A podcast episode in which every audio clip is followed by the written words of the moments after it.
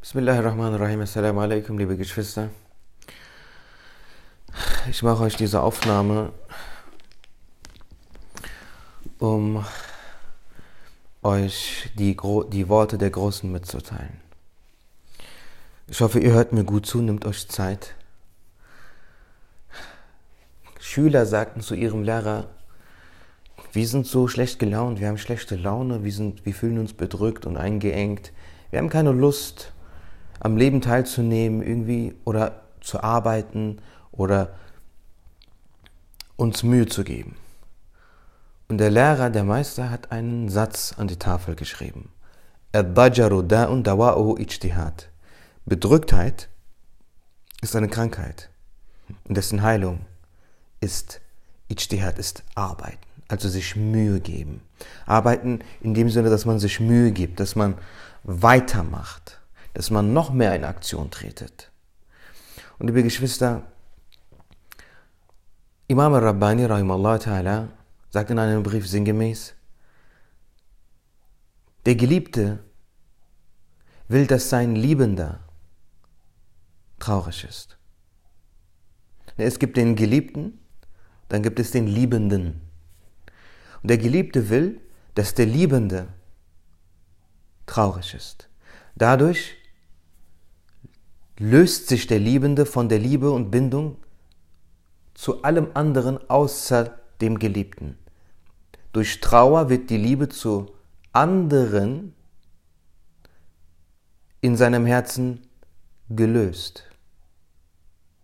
Diese Bindung wird gelöst durch Trauer. Dadurch löst sich das Herz von der Bindung zur Schöpfung, zu den Sünden. Wenn Allah Ta'ala einen Diener liebt, so schickt er ihm Trauer, auf dass dessen Herz sich von allem löst außer Allah. Allah Azza wa Jal. Und wenn man traurig ist, dann soll man nicht unbedingt traurig über die Trauer sein, sondern vielmehr zufrieden sein mit der Trauer und diese Trauer als eine Stufe benutzen, um durch sie aufzusteigen, sie als Antrieb zu benutzen, um Allah, um noch, um dann erst recht zu Allah zu rennen. Liebe Geschwister, es gibt ein Wort, das ist ein so schönes Wort, es heißt Inabet, Inabe.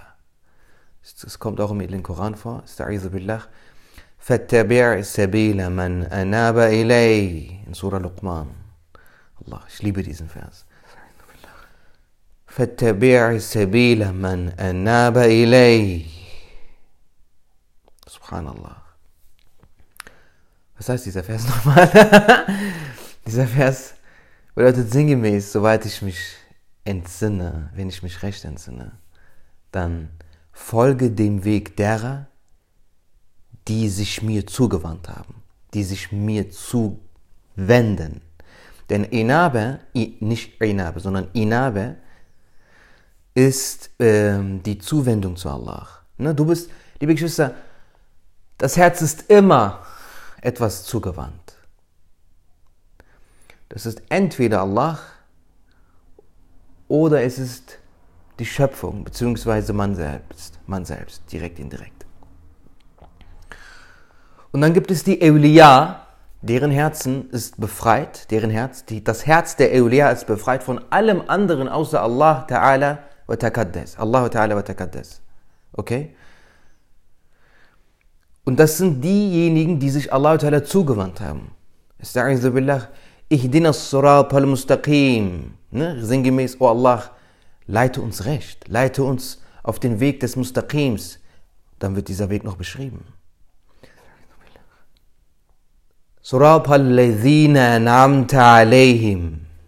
Der Weg derer, denen du diesen Weg gegeben hast, geschenkt hast, beziehungsweise vergönnt hast. Also die, der, der, Srat Mustaqim ist der Weg derer, die auf dem Srat Weg, äh, auf dem Srat Mustaqim sind. Oh meine Güte, ich mache Sprachfehler. Liebe Geschwister, die Euliya sind die Leute, die Menschen, die Gruppe unter den Menschen, die werden Chawas genannt. Unter den Engeln gibt es normale Engel, sind sehr wertvoll.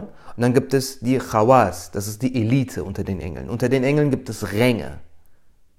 Unter den Menschen gibt es ebenfalls Ränge. Ränge.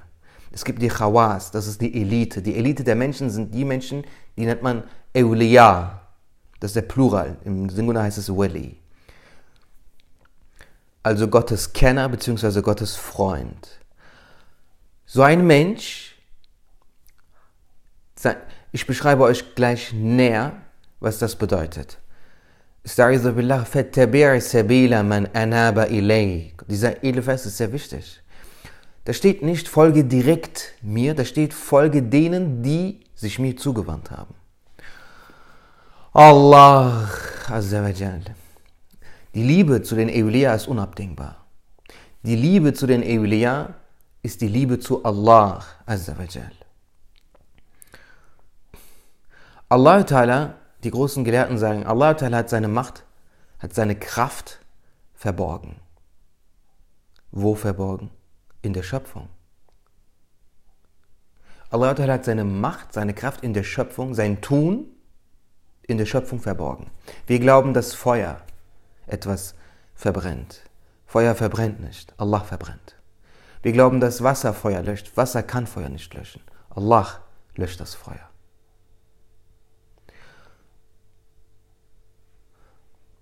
Und so hat Allah Mittel erschaffen, die uns, wenn wir uns an sie klammern, bestimmte Ergebnisse liefern. Für Wärme gibt es die Heizung. Für die Energie des Körpers gibt es Kalorien. Für unsere Lunge gibt es Luft. Und was gibt es dann für die Liebe Allahs? Sie fällt nicht vom Himmel, Für die Liebe Allahs gibt es die Awliya. Das sind diejenigen, die die Liebe Allahs erreicht haben. Unser geliebter Prophet sallallahu alaihi wasallam sagte in einem äh, Dua, in einer Dua, Allahumma inni as'aluka hubbaka wa hubba man yuhibbuka. O Allah, ich wünsche mir deine Liebe und die Liebe derer, die du liebst. Wa hubba amalin yuqarribuni ilayk. Und die Liebe der Taten, die mich dir näher bringen.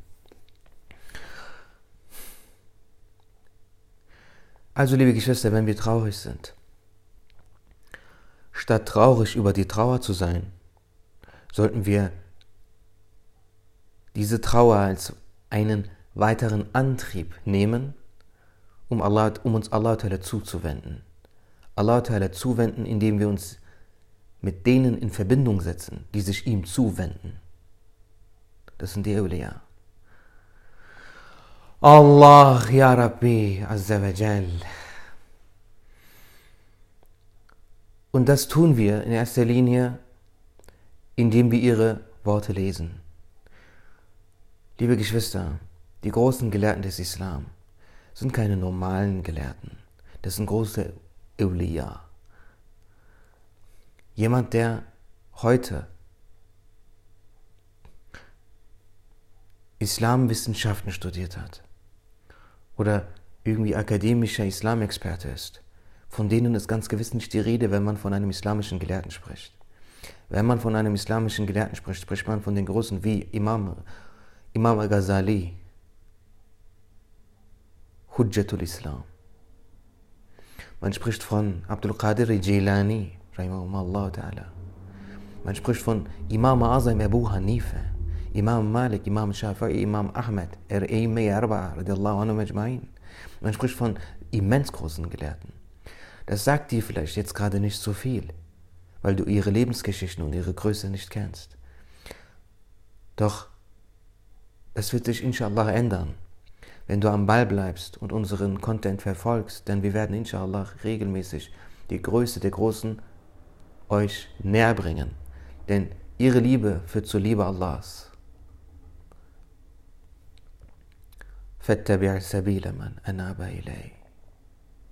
Folge dem Weg dessen, der, mich, der sich mir zugewandt hat, der sich mir zuwendet.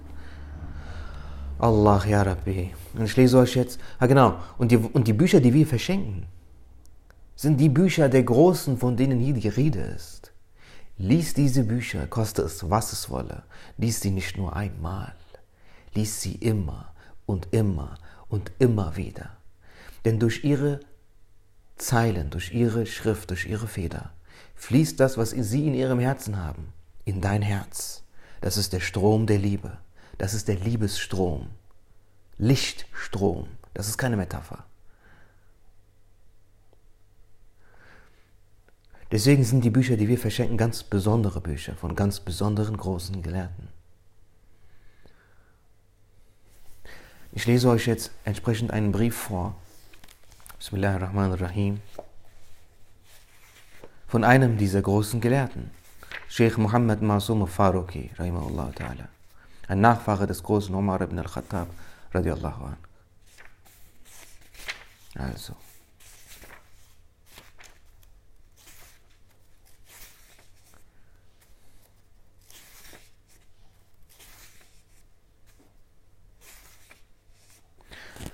Brief 23 aus dem ersten Band. Tawhid, also der Glaube an die Einheit Allahs des Erhabenen, ist auf zwei Arten. Der Tawhid der einfachen Leute und der Tawhid der Elite. Der Tawhid der einfachen Leute ist der Tawhid der ungebildeten Muslime. Der Tawhid der einfachen Leute besteht darin, La ilaha illallah zu sagen, seine Bedeutung zu kennen und daran zu glauben. Es ist, die falschen Götter der Ungläubigen abzulehnen und nicht daran zu glauben, dass diese falschen Götter die Eigenschaft der Göttlichkeit inne hätten. Zu glauben, dass irgendein Geschöpf die Eigenschaft der Göttlichkeit hat, bedeutet, dieses Geschöpf zum Gott zu machen. Kein Mensch darf Gott genannt werden. Mit Eigenschaft der Göttlichkeit sind die Eigenschaften gemeint, die Allah dem Erhabenen eigen sind. Man muss daran glauben, dass nur Allah, der Erhabene, anbetungswürdig ist. Während die einfachen Leute derart glauben, lieben sie manche Geschöpfe allzu sehr und ihre das Schlechte gebietende Triebseele leugnet Allah und widersetzt sich ihm. Die Elite, also die Gotteskenner, Arifun, glauben auch auf die genannte Weise, haben aber noch zwei weitere Grade. In dem ersten Grad lieben sie nichts anderes als Allah den Erhabenen.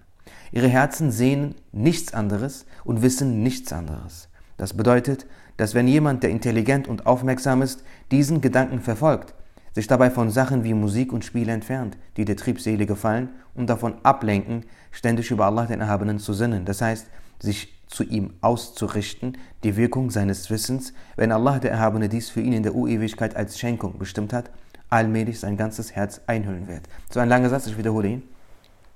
Das bedeutet, dass wenn jemand, der intelligent und aufmerksam ist, diesen Gedanken verfolgt, ich wiederhole, was ist dieser Gedanke?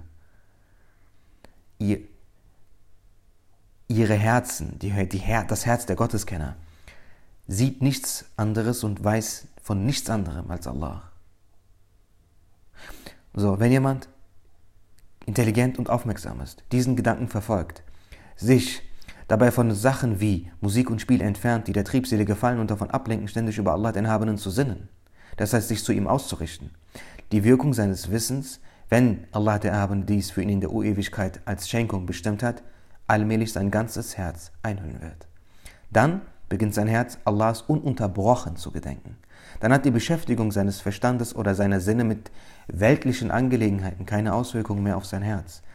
Gleich ob sein Äußeres achtlos ist oder achtsam, ob er wach ist oder schläft, stets gedenkt sein Herz Allahs des Erhabenen. Gleich ob er allein ist oder unter Menschen, stets ist er in der göttlichen Gegenwart. Vers Körperlich und in Gedanken bin ich auf dem Marktplatz, doch mein Herz ist mit Allah, für andere ist dort kein Platz. Wenn das Herz sich immerzu in der göttlichen Gegenwart befindet, verschwindet nach und nach die Liebe zu den Geschöpfen aus dem Herzen. Es beginnt alles zu vergessen. Es erreicht solch einen Zustand, dass es, selbst wenn es will und sich zwingt, nichts in den Sinn kommt. Dass sich alle Menschen im Zustand der Freude oder Trauer befinden, hat keine Auswirkung auf ein solches Herz. Diesen Zustand nennt man Fana al-Qalb, Entwerdung des Herzens. Und das ist die erste Stufe. Das ist die erste der Stufen der Wilaya, der Gottesfreundschaft. In dieser Stufe ist das Innere, also das Herz, zwar ständig in der göttlichen Gegenwart und hat alles andere außer Allah vergessen, doch ist die Triebseele immer noch gegenwärtig, ist sich allem bewusst und setzt ihre Auflehnung gegen Allah den Erhabenen fort. Im zweiten Grad beginnt die Triebseele der Elite sich selbst und alles andere zu vergessen. Die Wünsche und das Gebieten der Triebseele über das Herz nehmen immer mehr ab. Es kommt solch ein Zustand hervor, dass die Triebseele über sich selbst nicht mehr ich, Enne, sagen kann. Sodann bleibt vom Gotteskenner weder Ruf noch Zeichen. Er ist nunmehr in seiner eigenen Gegenwart. Mit dieser Aussage meinen wir nicht, dass der Gotteskenner irgendwie eins mit Allah, dem Erhabenen, wird. Die Aussage Ich bin Gott, en al-Haq, von Halaj Mansur im Sinne von Ich habe mich mit Gott vereint, wurde gemacht, bevor dieser hier genannte Zustand erreicht wurde. In diesem Zustand ist die Triebseele nicht dazu fähig, Ich zu sagen. Wie mit der Aussage von Halaj verhält es sich auch mit der Aussage Subhani, gepriesen sei ich im Sinne von Ich bin kein Geschöpf. Dieser hier beschriebene Zustand wird Fana nafs Entwerdung der Triebseele genannt. Während der Entwerdung des Herzens werden die Formen, die Erscheinungen von anderem als Allah im Spiegel des Herzens ausgelöscht. Also wenn du dich jetzt hier wunderst, was das hier jetzt bedeuten soll, es gibt äh, gewisse Stufen da, verliert man sich so sehr, dass man in seinem ganzen Wesen nichts weiter mehr wahrnehmen kann oder kennt oder sieht als Allah. So sehr, dass man sich selbst eben auch nicht mehr sieht. Und Gelehrte in diesem Zustand gelangen in, eine, in einen Zustand des Rauschs. Und in diesem Rausch sagen sie Dinge, die nicht islamkonform sind, die aber nicht in ihrer Essenz bzw. in ihrer Absicht dem Islam widersprechen sollen. Es gibt eine Stufe, in, in der der Gotteskenner nicht mal sich selbst wahrnehmen kann, geschweige denn irgendetwas anderes. Er sieht nur Allah als eine einzige Existenz. Und um das in Wort zu fassen, sagten manche in, dieser, in, dieser, in diesem Rausch, also nicht wirklich bewusst, gepriesen sei ich. Dabei meinen sie nicht, ich bin mit Allah eins, sondern damit ist gemeint, es gibt nur Allah, es gibt mich gar nicht. Später, wenn sie dann zu sich kommen, erklären sie das oder äh, die Gelehrten, die anderen Gotteskenner erklären das, um Missverständnisse vorzubeugen. Solche Aussagen sind entschuldigt, wie der Ijtihad eines Mujtahids, der nicht die Wahrheit getroffen hat. Er wird entschuldigt. Aber andere, die diesen folgen, werden nicht entschuldigt, sie werden bestraft. Solche dem Anschein nach falschen Aussagen sind keine Referenz und kein Kompass für die Gottessuchenden, sondern sind eine persönliche Sache dieses Gotteskenners. Er ist entschuldigt, weil er im Rausch ist. Und ich habe jetzt das schon viel zu lange erklärt, aber es war jetzt notwendig, weil das hier vorkam, damit hier niemand was falsch versteht. Und, er, und hier, hier wird extra betont, dass das, was hier beschrieben ist, damit nichts zu tun hat. Das ist ein anderer Zustand. Das ist ein Zustand, bevor der, also der Zustand, den ich vorgelesen habe bisher, dass die Triebseele nicht mehr ich, Enne sagen kann, ist ein Zustand über diesem Zustand. Das heißt, dieser der, der, der, der Rauschzustand ist ein Zustand, der vor diesem Zustand erreicht wird. Das heißt, bevor man aufgestiegen ist. Das ist noch sozusagen auf dem Weg im Prozess. Das bedeutet, dass man dann noch einen Weg vor sich hat. Ja. Also, ich wiederhole das lieber. Im zweiten Grad beginnt die Triebseele. Es gibt ja zwei zusätzliche Grade der Gotteskenner im Tawhid. Im zweiten Grad beginnt die Triebseele der Elite, sich selbst und alles andere zu vergessen. Die Wünsche und das Gebieten der Triebseele über das Herz nehmen immer mehr ab. Es kommt solch ein Zustand hervor, dass die Triebseele über sich selbst nicht mehr ich, Enne sagen kann. Sodann bleibt vom Gotteskenner weder Ruf noch Zeichen. Er ist nunmehr in seiner eigenen Gegenwart. Mit dieser Aussage meinen wir nicht, dass der Gotteskenner irgendwie eins mit Allah, dem Erhabenen wird. Die Aussage, ich bin Gott, en al-Haq von Hallaj Mansur im Sinne von ich habe mich mit Gott vereint, wurde gemacht, bevor dieser hier genannte Zustand erreicht wurde. In diesem Zustand ist die Triebseele nicht dazu fähig, ich zu sagen. Wie mit der Aussage von Hallaj verhält es sich auch mit der Aussage Subhani, gepriesen sei ich, im Sinne von ich bin kein Geschöpf. Dieser hier beschriebene Zustand wird Fana'an Nefs, Entwerdung der Triebseele genannt. Während der Entwerdung des Herzens werden die Formen, die Erscheinungen von, anderen, von anderem als Allah im Spiegel des Herzens ausgelöscht. Die Spuren von Seiendem im Menschen und außerhalb des Menschen verschwinden. Die Spuren von allem außer Allah. Nunmehr gehen die Manifestationen des Tuns Allahs, der Jalliya Fa'al, auf. Im zweiten Entwerden gehen die Manifestationen der göttlichen Eigenschaften, der Jalliya Safat, auf und die Gegenwärtigkeit der Triebseele wird aufgelöst und der Gotteskenner vergisst sich selbst. Dies ist das Ziel der Seir und Suluk genannten Reise. Abwesenheit der Geliebten ist nichts Kleines, auch wenn die Dauer nur kurz sein mag. Denn ein einziges Haar im Auge ist schon zu viel, jeder weiß, was es vermag.